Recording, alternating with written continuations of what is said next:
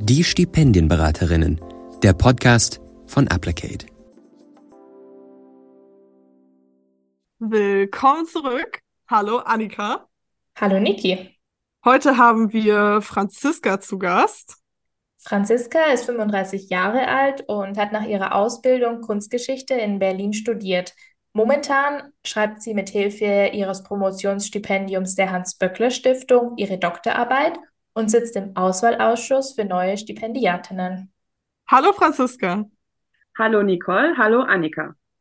Schön, dass du da bist. Wir würden auch gleich starten mit den ersten Fragen, die wir an alle Personen stellen, die bei uns im Podcast sind.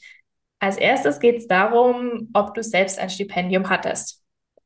Genau, ich habe ähm, momentan mein erstes Stipendium und zwar ist das ein Promotionsstipendium der Hans-Böckler-Stiftung. Sehr cool. Und wenn du jetzt darüber nachdenkst, ähm, über diese Stipendienzeit, die ja gerade noch aktuell bei dir ist, gibt es da irgendwelche Erfahrungen, die besonders prägend oder auch besonders schön waren? Also besonders schön für mich war dieses Gefühl, es einfach auch zu bekommen. Also es ist ein relativ langwieriger Bewerbungsprozess, ähm, vor dem man keine Angst haben braucht, aber der schon ein bisschen Zeit kostet und ein bisschen Selbstreflexion. Und ich habe ganz viel dabei über mich selber gelernt. Und ähm, ich habe mich einfach richtig gefreut, dass ich in dem Moment, wo ich das Stipendium bekommen habe, auch stolz auf mich selbst war, dass ich es geschafft habe. Und ähm, außerdem finde ich den finanziellen Frieden ähm, eben schon auch wichtig, also für meinen Alltag, dass ich sozusagen eine Basis habe, auf die ich bauen kann und mir in dem Sinne erstmal nicht so viele Sorgen mehr machen muss um die Finanzen. Das waren schon mal sehr schöne Worte zu Stipendien und Niki und ich haben auch die ganze Zeit genickt, weil wir natürlich auch viele Sachen selbst schon erfahren haben. Und bei Applicate äh, vertreten wir so ein bisschen die Auffassung, dass jede Person den Zugang zu Stipendien haben sollte. Warum denkst du denn, dass es so wichtig, dass jede Person diesen Zu äh, Zugang bekommt? Also, wie ich schon gesagt habe, ist es, glaube ich, wichtig ähm, für Menschen eine Art Anerkennung für ihre Arbeit zu bekommen. Ich finde, gerade wenn wir jetzt über Promotionsstipendien reden und wir uns damit ja in der Wissenschaft bewegen, ist es umso wichtiger, dass man sozusagen ähm, eine gute Erfahrung macht, dass die eigentliche eigene wissenschaftliche Arbeit gewertschätzt wird, eben in Form dieses Stipendiums, was ja nicht nur aus äh, finanzieller Sicht sehr wichtig ist, sondern eben auch ähm, vor allen Dingen bei der Hans Böckler jetzt auch darin besteht, die Person zu unterstützen.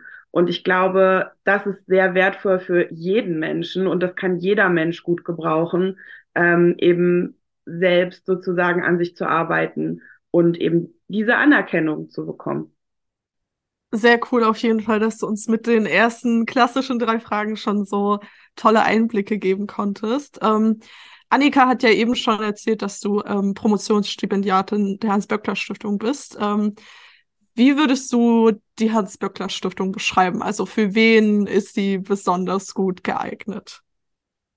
Also was ich ähm, gemerkt habe jetzt, im Nachhinein ist eigentlich eine Vermutung, die ich von Anfang an hatte, die sich bestätigt hat, als ich mich beworben habe, ähm, mhm. wollte ich mhm. unbedingt zu einer Stiftung, mit der ich mich identifizieren kann. Also ich wollte nicht einfach irgendwo hingehen, sondern ich wollte in eine Stiftung, die zu mir passt und die irgendwie die gleichen Werte vertritt, die ich auch habe. Und äh, das hat sich halt bestätigt. Und ich glaube, man kann das gut zusammenfassen, indem man sagt, die Hans-Böckler-Stiftung interessiert sich für den Menschen. Also sie sieht den Stipendiaten als Mensch, der ähm, ja, der in irgendeiner Form ein Leben gehabt hat, der Entscheidungen getroffen hat, der Schwierigkeiten überwinden musste und der ähm, natürlich auch ein politisches Profil hat, äh, das ist klar, oder auch eben den Wunsch, anderen zu helfen. Das ist bei der Hans-Böckler-Stiftung, steht das ganz oben. Also wir sind einfach eine große Gruppe aus Menschen, die ähm, ja, so gut sie können, andere unterstützen wollen. Und ähm, das merkt man eben auch, wenn man andere Stipendiaten trifft auf Seminaren oder so. Da ist halt ein guter Konsens sofort da. Also weil man eben ähm, ja hilfsbereit ist und sich sofort unterstützt und vernetzt und man kann super was aufbauen. ähm, ja, ich denke, das macht die Böckler aus. Das war ja schon ähm, eine schöne Zusammenfassung für das, was die Hans-Böckler-Stiftung macht. Du bist ja eben Promotionsstipendiatin bei der Hans-Böckler-Stiftung und hast ja auch ein bisschen erzählt, warum du es genau dort bist und nicht woanders. Was würdest du sagen oder aus deiner Erfahrung, was sind die Voraussetzungen, die eine Person braucht, ähm, die sich gerne bei der Hans-Böckler-Stiftung um ein Promotionsstipendium bewerben möchte? Mhm. Da gibt es ein bisschen verschiedene Faktoren. Also ich fange jetzt mal mit den normalen an, die wahrscheinlich bei anderen Stiftungen auch äh, der Fall sind und äh, ende dann mit so ein bisschen der Besonderheit der Böckler. Also man muss natürlich ein Promotionsthema haben. Das heißt, man braucht eine relativ gut entwickelte Idee vom eigenen Thema. Äh, man muss auch ein Exposé einreichen und ähm, man braucht auch ein, äh, Betreu eine Betreuerinnenerklärung. Also man sollte, wenn es geht, schon jemanden gefunden haben, der einen betreut, eine Professorin oder einen Professor.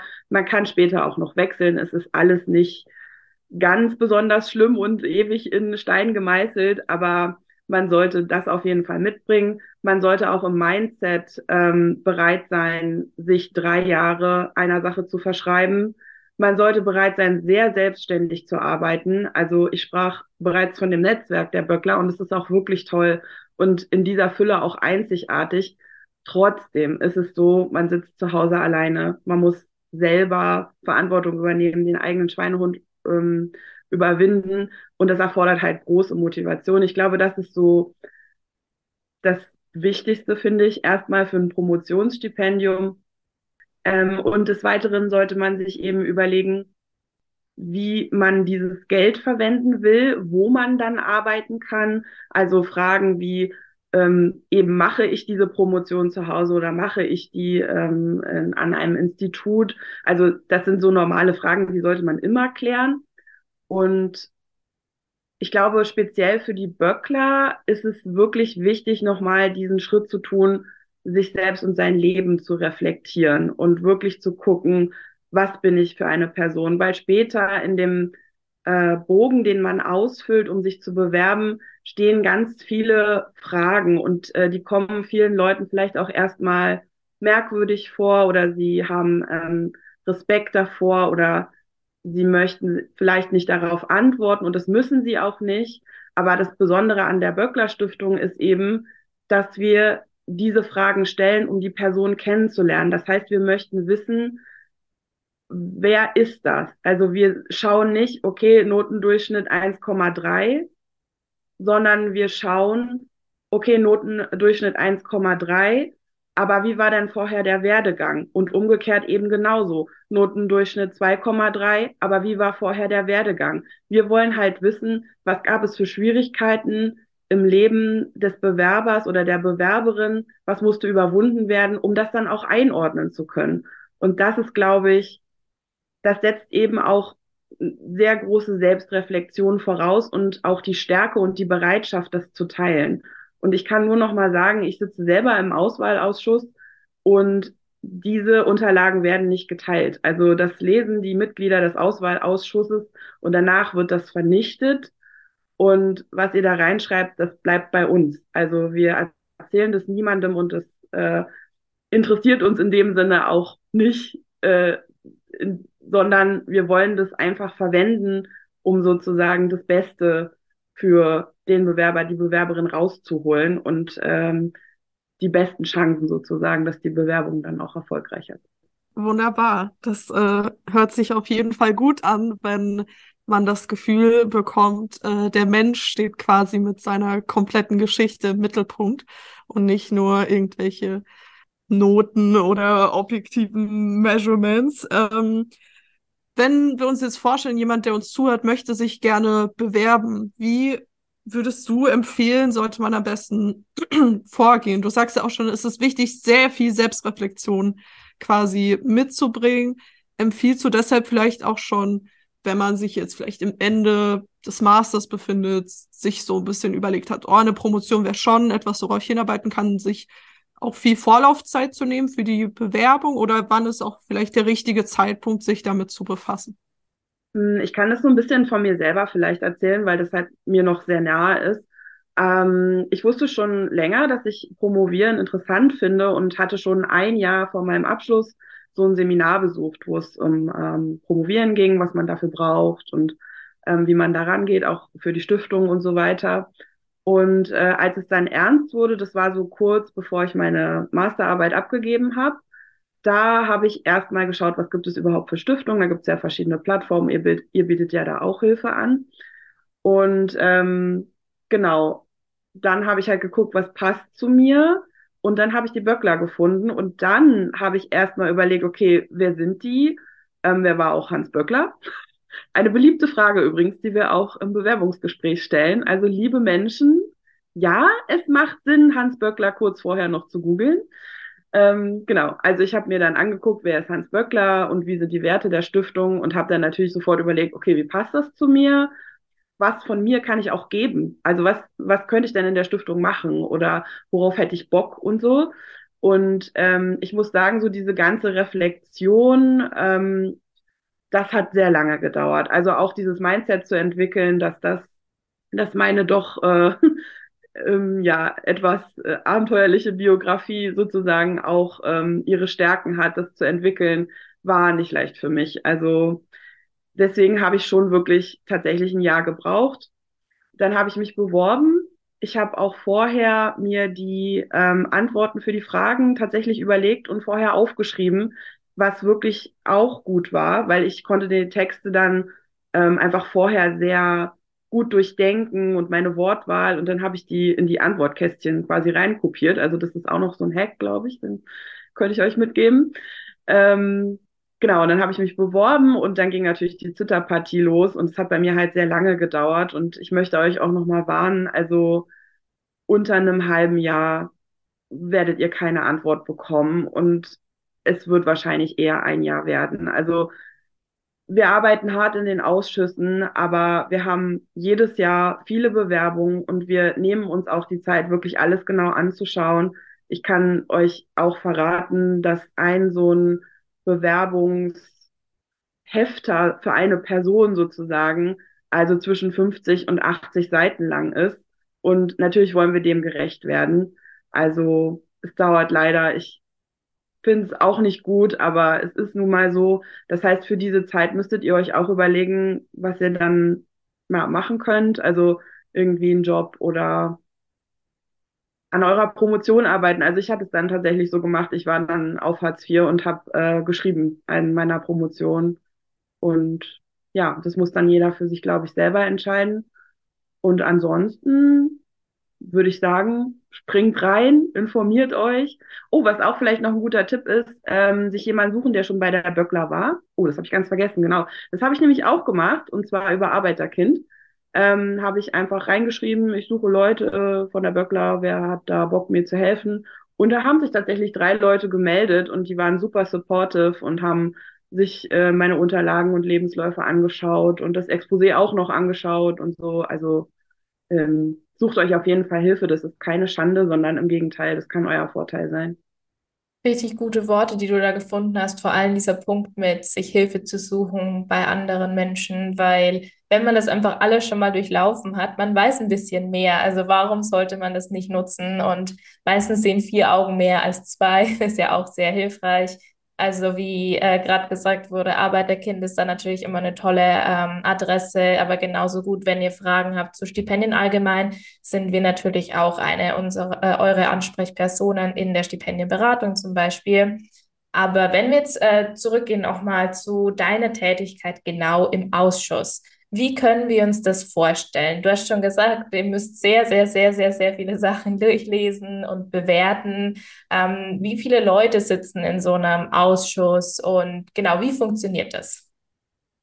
Ja, ähm, sehr gern. Das hat mich äh, ja auch brennend interessiert, als ich in die Stiftung gegangen bin. Deswegen ähm, habe ich mich ja auch sozusagen auf das Amt beworben und wurde gewählt. Also es ist ein Wahlamt, das kann ich schon mal sagen.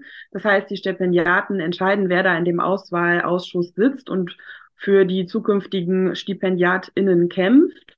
Ähm, und der Arbeitsprozess ist so, dass es zweimal im Jahr gibt es halt so diese Bewerbungszeiträume und dann bekommen wir einen riesen äh, Wust an Unterlagen, also richtig viel. Wir sind im Moment drei Personen im Ausschuss, das heißt, wir teilen das unter uns auf.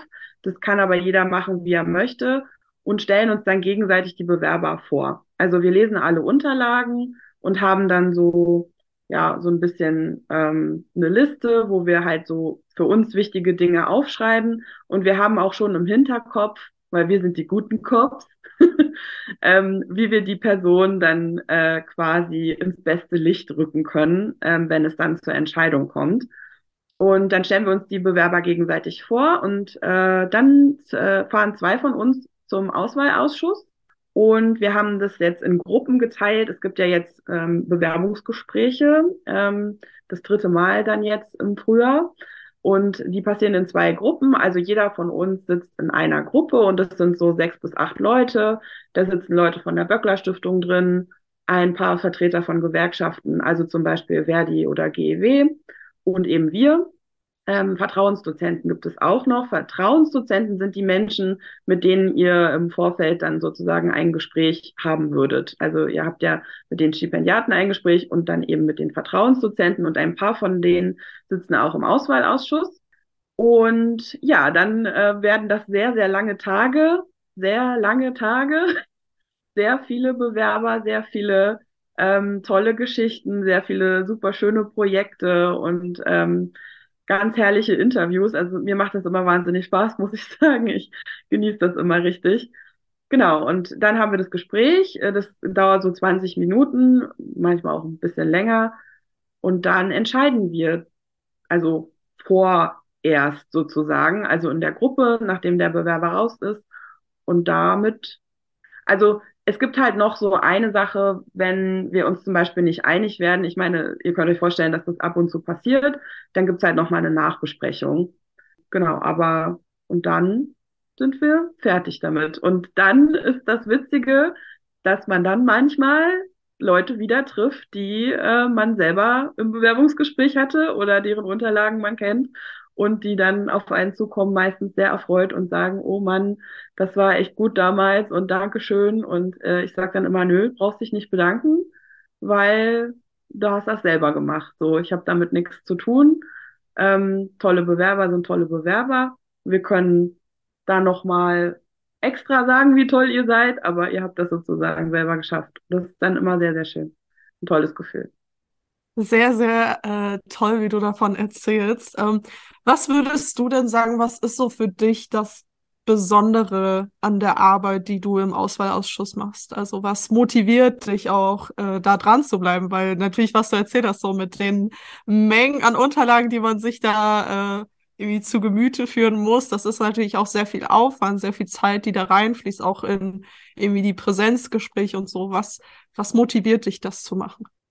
Die erste Motivation ist natürlich so ein bisschen, äh, hat natürlich auch mit mir selber zu tun. Also ich habe schon das Gefühl, dass ähm, dadurch, dass ich eben auch ja einfach im Schnitt ein bisschen älter bin, mit 35, ähm, ein bisschen mehr Erfahrung habe, ein bisschen mehr Lebenserfahrung, ein bisschen anders vielleicht auch ähm, auf Biografien schauen kann. Und ähm, ich bin halt auch generell so vom Charakter so ein Typ, der super gerne für andere irgendwas rockt. Also ich bin so ein Motivationsmensch, der dann sagt, du schaffst das. Und ich sag dir auch genau wie und warum. Und ähm, deswegen war ich ja auch damals bei Arbeiterkind und so, weil mir das einfach Spaß macht. Und ich finde das einfach unglaublich bereichernd ähm, und schön äh, zu sehen, was das für Menschen sind, was die alles geleistet haben. Und die auch kennenzulernen, ist, ist wahnsinnig schön. Also das ist ja auch sehr einmalig, das muss man ja wirklich mal sagen. Also, dass man so tolle Menschen quasi im Kurzdurchlauf dann im Bewerbungsgespräch, aber dass man die halt kennenlernen darf, die eben Visionen und Projekte haben, die sie unbedingt umsetzen wollen, die diesen riesigen Traum verfolgen und man selbst ist eben Teil davon, dass der Traum wahr werden wird. Das ist schon, da kriege ich Gänsehaut. Also das ist schon schön.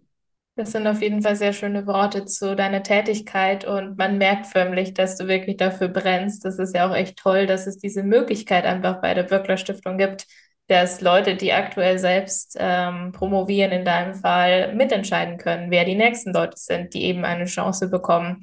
ähm, das zu machen. Du hast ähm, schon angemerkt, dass alles Zeit dauert und mit sich bringt, äh, von der Einreichung der Dokumente bis zum Gespräch, bis zur letzten Endes dann ähm, Zusage oder natürlich auch Absage, ähm, kann ja auch passieren. Könntest du uns noch einen kurzen Überblick geben über wann immer die Deadlines ungefähr sind und wann dann eine Person damit rechnen kann, dass sie vielleicht das erste Mal was hört? Es ist wahrscheinlich sehr unterschiedlich, aber vielleicht auch aus deiner Erfahrung. Genau, also aus meiner Erfahrung war es so, ich hatte mich im Oktober beworben. Es gibt immer so ein Batch im Herbst und einen im Frühjahr und hatte dann im Juni von der Stiftung zurückgehört, also mit der positiven ähm, Entscheidung. Das muss jetzt aber auch nicht immer so lange dauern, aber ehrlich gesagt auch nicht viel kürzer. Also ja, wie ich schon sagte, also ein halbes Jahr mindestens und dann auch gern noch mal ein bisschen was drauf. Ähm, super. Auf jeden Fall, was ich noch fragen wollte, das hast du nämlich gerade gerade noch angesprochen, als du quasi dein Plädoyer dafür gehalten hast, wie, wie sehr dir die Tätigkeit im Aus Ausschuss gefällt. Und zwar zum Bewerbungsprozess. Wir gehen jetzt noch mal ein bisschen zurück. Ähm, man muss ja diverse Unterlagen ausfüllen, diverse Exposé, Zeugnisse, wie auch immer. Vielleicht kannst du darauf noch mal so ein bisschen eingehen. So, welche Unterlagen braucht man? Was kann man vielleicht schon besorgen? Was kommt im Prozess auf einen zu? Du hast auch die Gutachtengespräche angesprochen, die für die HBS ja auch sehr quasi so ein Alleinstellungsmerkmal sind. Vielleicht kannst du da noch mal so ein bisschen konkreter drüber reden, so die ganzen Unterlagen, die am Ende ja bei euch landen. So, was ist das? Ja, gern.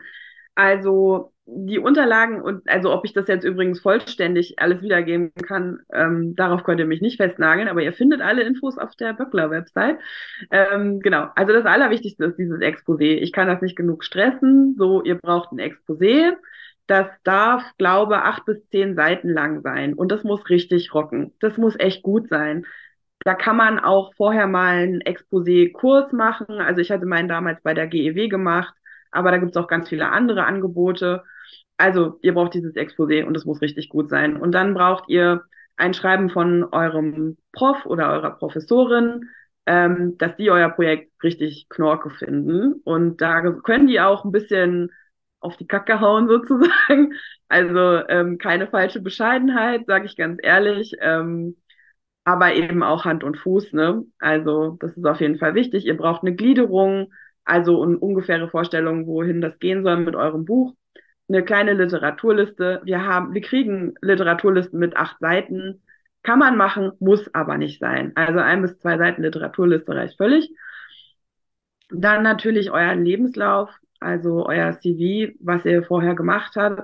Vielleicht könnt ihr den auch nochmal überarbeiten, wenn ihr dann überlegt, okay, ähm, was könnte für die Böckler interessant sein, was ich gemacht habe und was nicht. Also das braucht ihr auf jeden Fall genau, dann noch halt so Sachen wie, ähm, ich glaube, man muss seinen Personalausweis kopieren und ich glaube, man braucht seine Exmatrikulationsbescheinigung.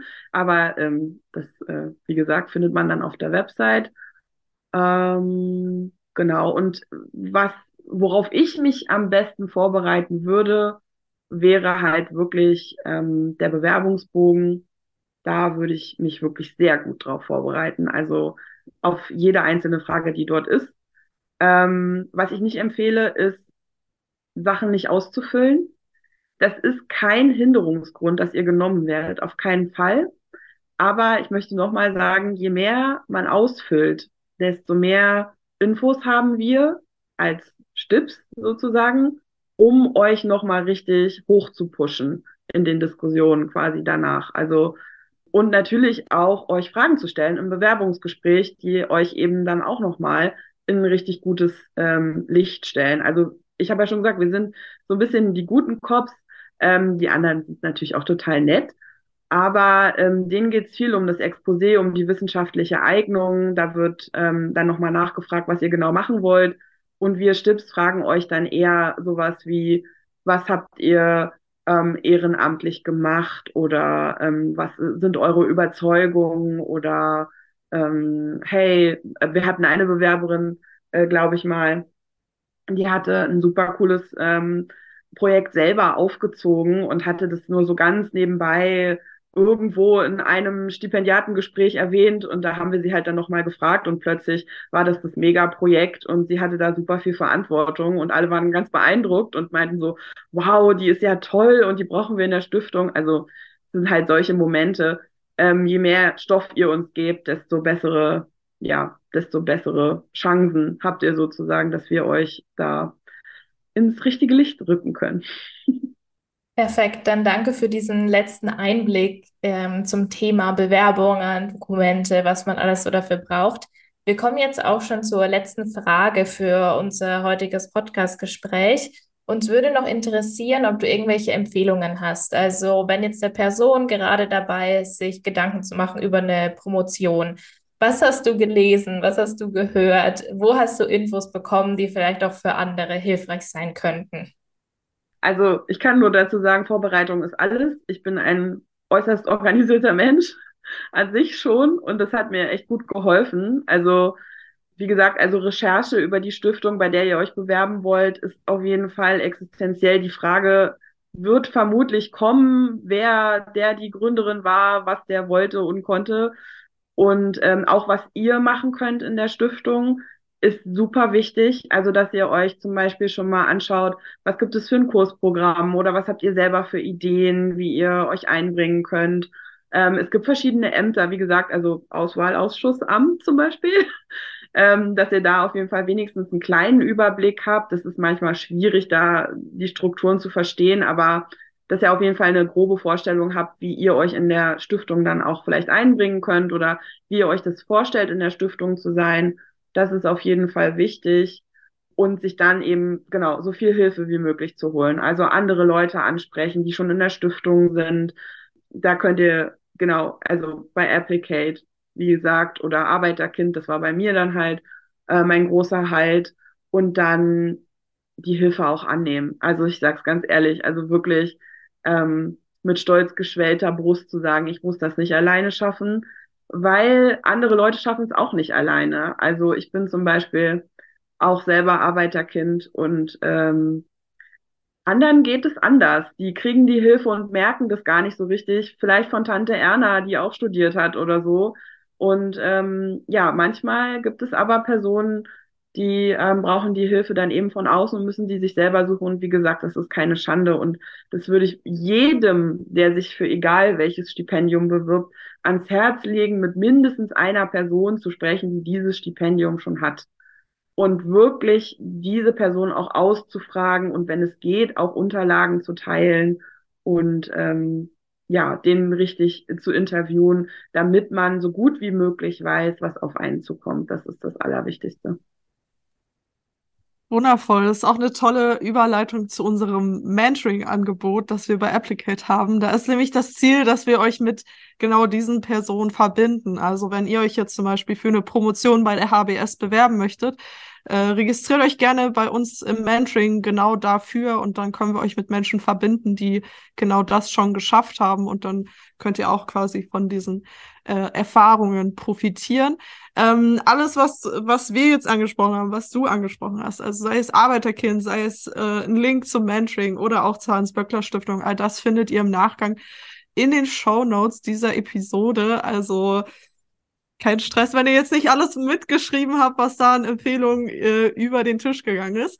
Ähm, aber vor allem zum Abschluss dieser Folge wollen wir uns ganz, ganz herzlich bei dir, Franziska, äh, bedanken, dass du dir die Zeit genommen hast, ähm, mit uns über dein Amt im Auswahlausschuss zu sprechen, aber auch über deine eigene persönliche Erfahrung als Promotionsstipendiatin und wünschen dir auf jeden Fall auf dem Weg der Promotion noch äh, das Allerbeste, ganz viel Erfolge, hoffentlich eine ganz tolle Zeit noch.